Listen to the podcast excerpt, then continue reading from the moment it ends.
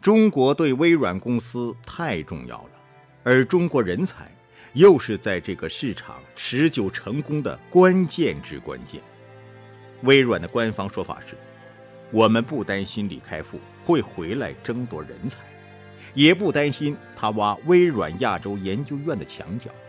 派张亚勤博士回到中国是微软发展战略的需要。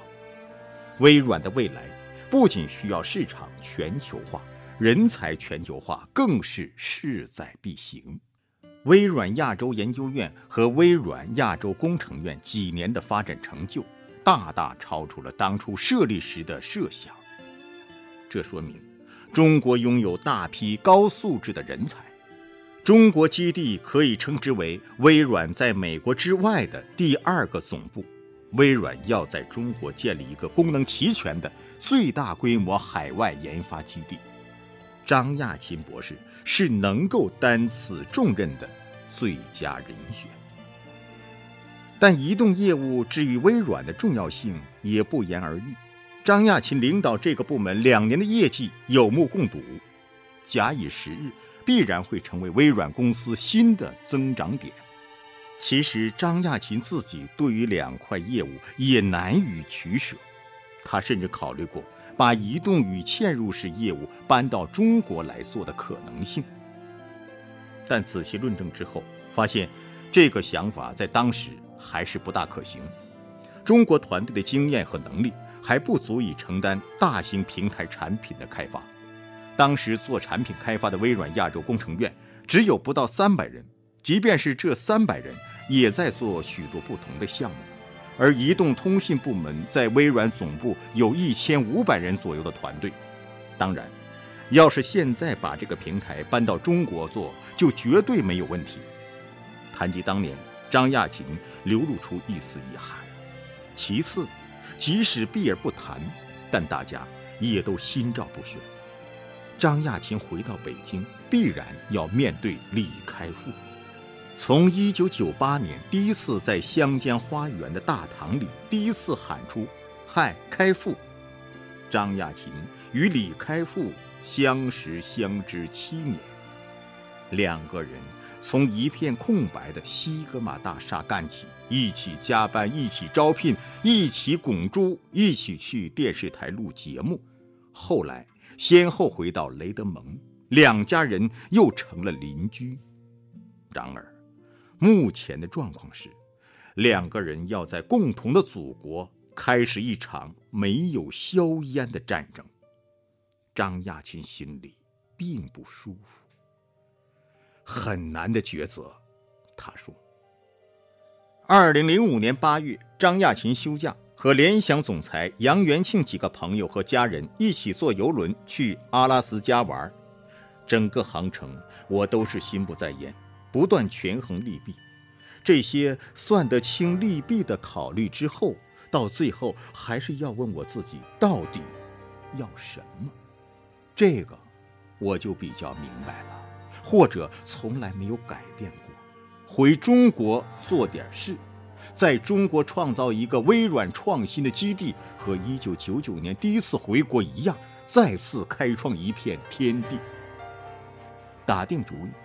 张亚勤就给鲍尔默写邮件，因为当时是在船上，网速特别慢，公司的 Exchange 邮箱登录不进去，他就换了 Hotmail，还是不行，最后用他的一个雅虎的私人信箱给鲍尔默发了邮件。后来鲍尔默告诉我，他看到我用公共邮箱发信，吓了一跳。最终，张亚勤选择了回国。尽管移动业务的辉煌指日可待，离开这个自己一手带大的孩子更有些难以割舍。但好在一年多下来，移动与嵌入式业务的基础夯得比较牢，Windows Mobile 5.0已经发布，而张亚勤也已为后续版本的开发制定了战略。然后后来的情况并没有像张亚勤想象的那么顺畅。就在他离开后一年左右，移动通信部门的业绩急转直下。如果要问张亚勤从美国回来重新执掌微软中国研发集团有什么遗憾的话，他会直言不讳地说：“如果我能在美国多待两年，带移动与嵌入式业务走得更远一些就好了。”正因为张亚勤过早地离开了移动通信的平台，才给后来谷歌和苹果崛起的空间，而盖茨也表示了同样的遗憾。二零零五年九月二十二日，张亚勤正式出任微软全球副总裁，主管微软公司在中国研究及产品开发的整体业务。尽管回到北京是张亚勤长久的梦想。但这次他反倒没有着急上飞机，一方面是交接千头万绪的移动业务，另一方面是他需要好好的筹划自己的再次回归。和1999年第一次回国创办研究院不同，2005年的中国已经是全世界的焦点，不止跨国公司。就连许多本土高科技企业也对研发投入越来越多。更重要的是，在雷德蒙总部近两年，张亚勤对微软公司的风格和运转有了更真实的体会。中国的研发该如何做才能为中美双方都带来最大效益？这是一个问题。亚勤的话。我是最相信中国传统道义的，我自己的行为方式是中庸之道。中庸之道不是说什么都不做，而是寻求一种和谐、一种自然、一种平衡，不走极端。张亚勤思考问题最喜欢坐在西雅图的家里，面对屋外两片幽静的湖泊。偶尔会有一艘小船荡过来，湖面泛起层层涟漪。在这种静谧的湖光山色中，张亚勤喜欢斟一杯红酒，在纸上写写画画。停笔的时候，往往也是思考有了结果的时候。这次，他面临的则是关于中国研发的长远问题：去跟谷歌竞争吗？当然不是。这种阶段性事件只是短期问题，更重要的是基于微软公司自己的长期目标。三年、五年、十年之后，微软全球研发布局会是怎样？中国将会扮演怎样的角色？接受回国任务之后的三个月里，张亚勤考虑的始终是这些关乎长远的战略性计划，最终。张亚勤逐渐廓清了画面：五年之内，把中国建成微软在美国之外最大的研发基地，跨国企业在中国最大的研发基地，世界一流的基础研究、技术孵化、产品开发和产业合作的最大研发基地。此时已经是二零零六年一月份了，整理好心情。张亚勤终于坐上了飞往北京的航班。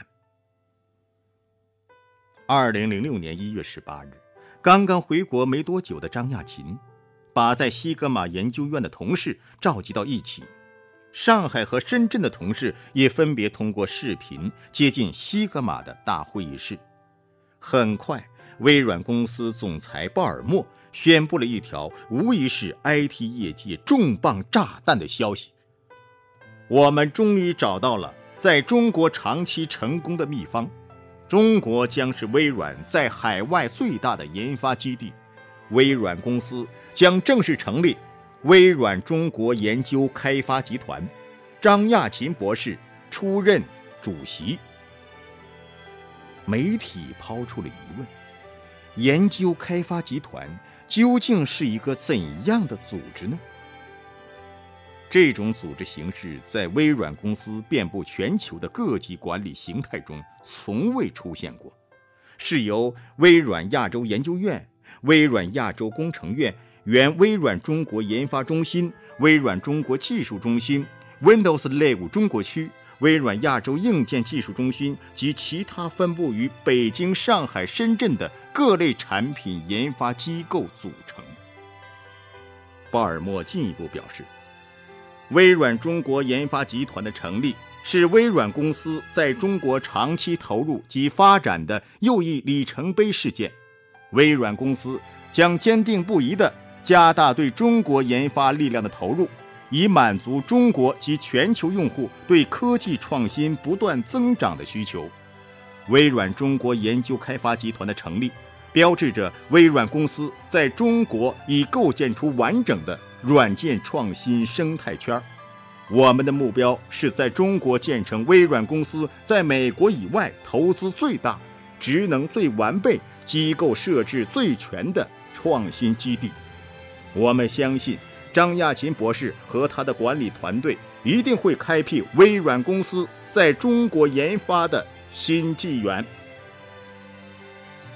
尽管盖茨和鲍尔默都强调。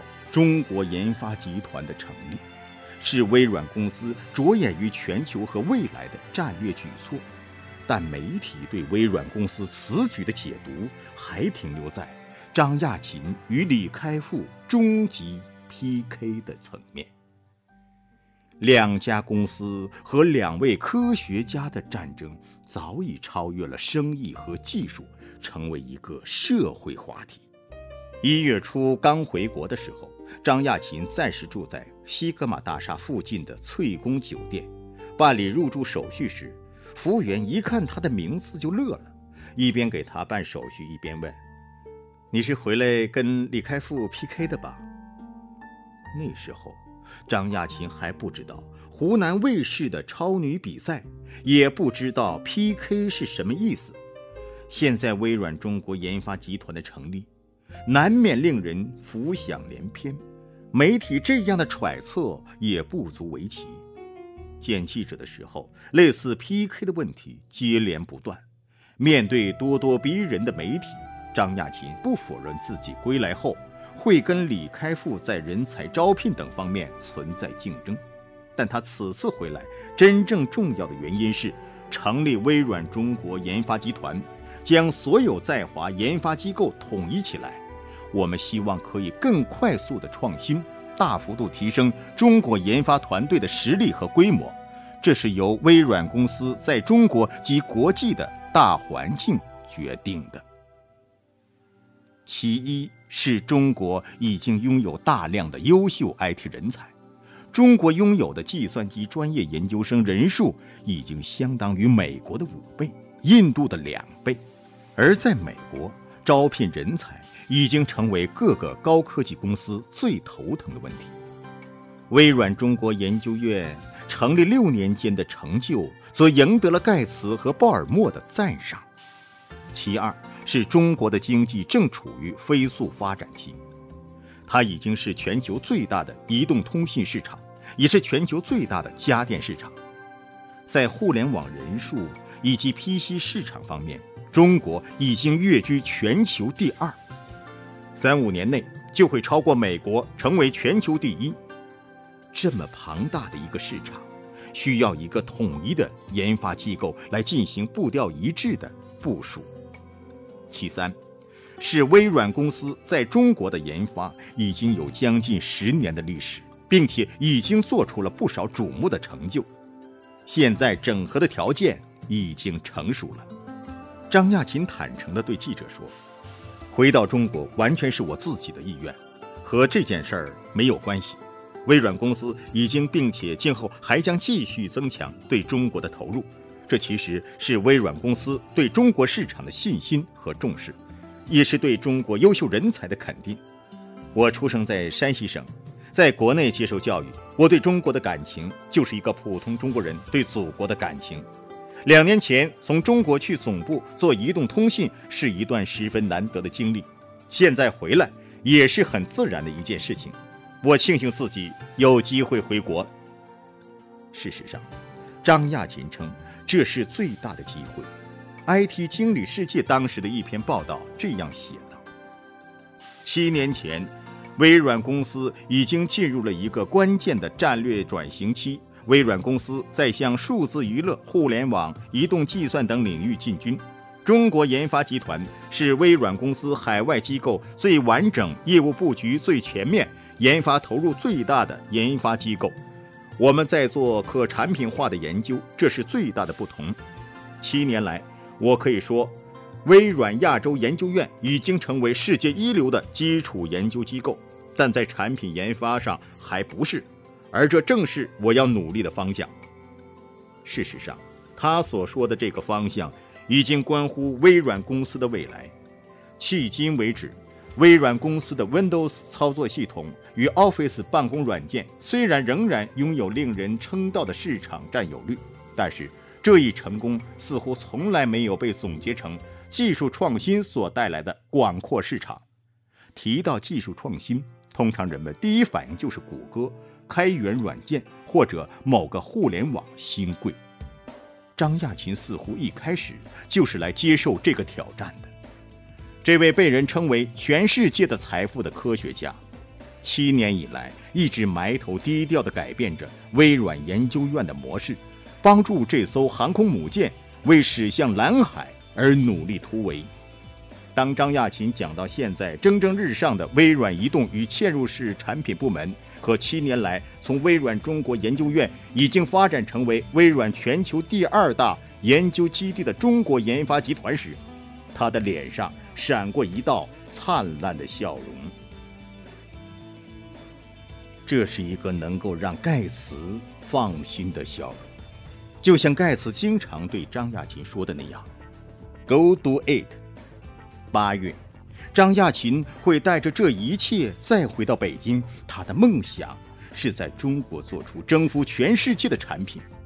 这一次，盖茨已经不用再嘱咐他：“Go do it。”韩信带兵，多多益善。真正能够担当大任的人，是从不会感到害怕承担重担的。张亚勤喜欢挑战。真正坐在西格玛六层的办公室里，他感觉自己心中的那个梦想也渐渐清晰起来。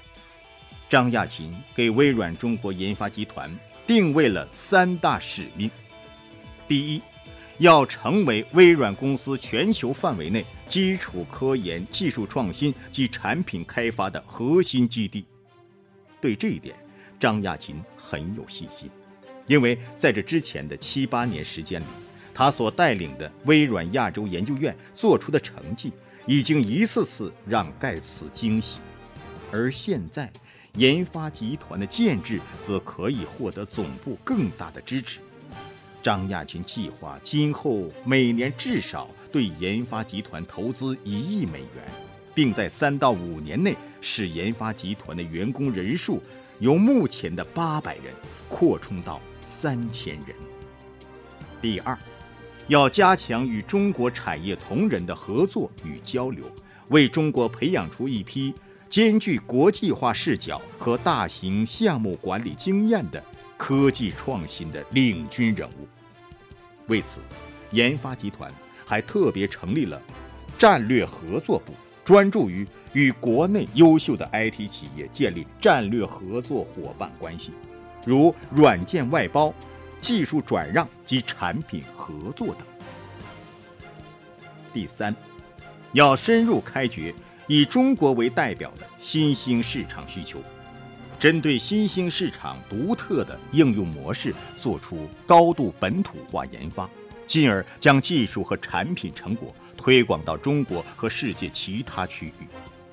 在张亚勤的意识里，只有为中国市场设计产品，带动了中国 IT 行业的发展，微软公司在中国的研发才算成功。我们的研究考虑的是全球用户，但同时我们要注重中国的用户。做到研究本土化，微软中国研发集团也将进一步关注与国内科技教育及产业界的合作，共同探讨适合中国发展的产品开发及科研项目，尤其是在移动技术及嵌入式系统、互联网服务和数字娱乐领域等方面的协作。微软中国研发集团的成立，也正式开启了微软公司在中国的。双核架构，张亚勤和微软大中国区首席执行官陈永正各司其职，研发和业务并进，开始打造微软在中国的黄金时代。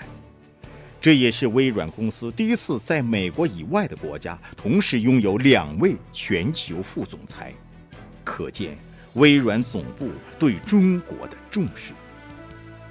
有了使命，下一步就是确定航向。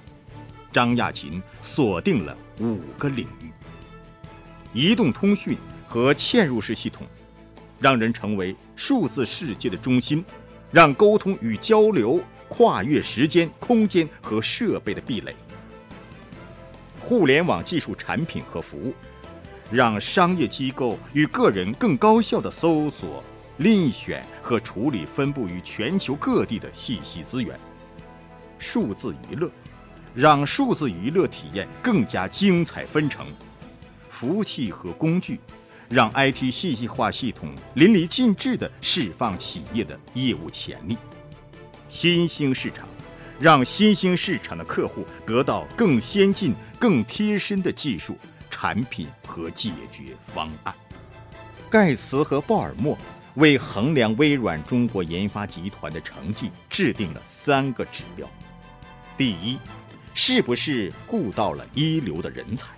第二，是不是有很强的创新能力，真的是成为微软创新的源泉？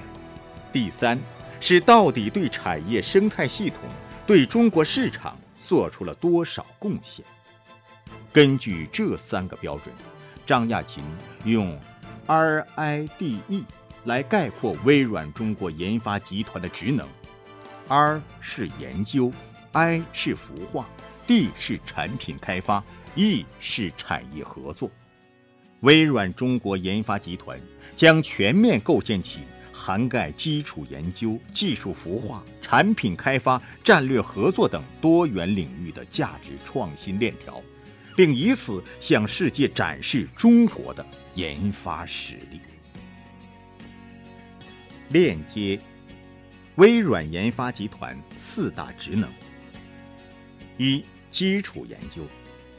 基础研究是着眼于技术和产业未来的长城探索，它立足于企业已有的技术积累，并将深刻影响企业乃至整个产业的明天。对于微软公司而言，基础研究将强化其在多个领域的核心技术积淀，并可在未来优化全球亿万用户的应用体验。未来的计算机是什么样子？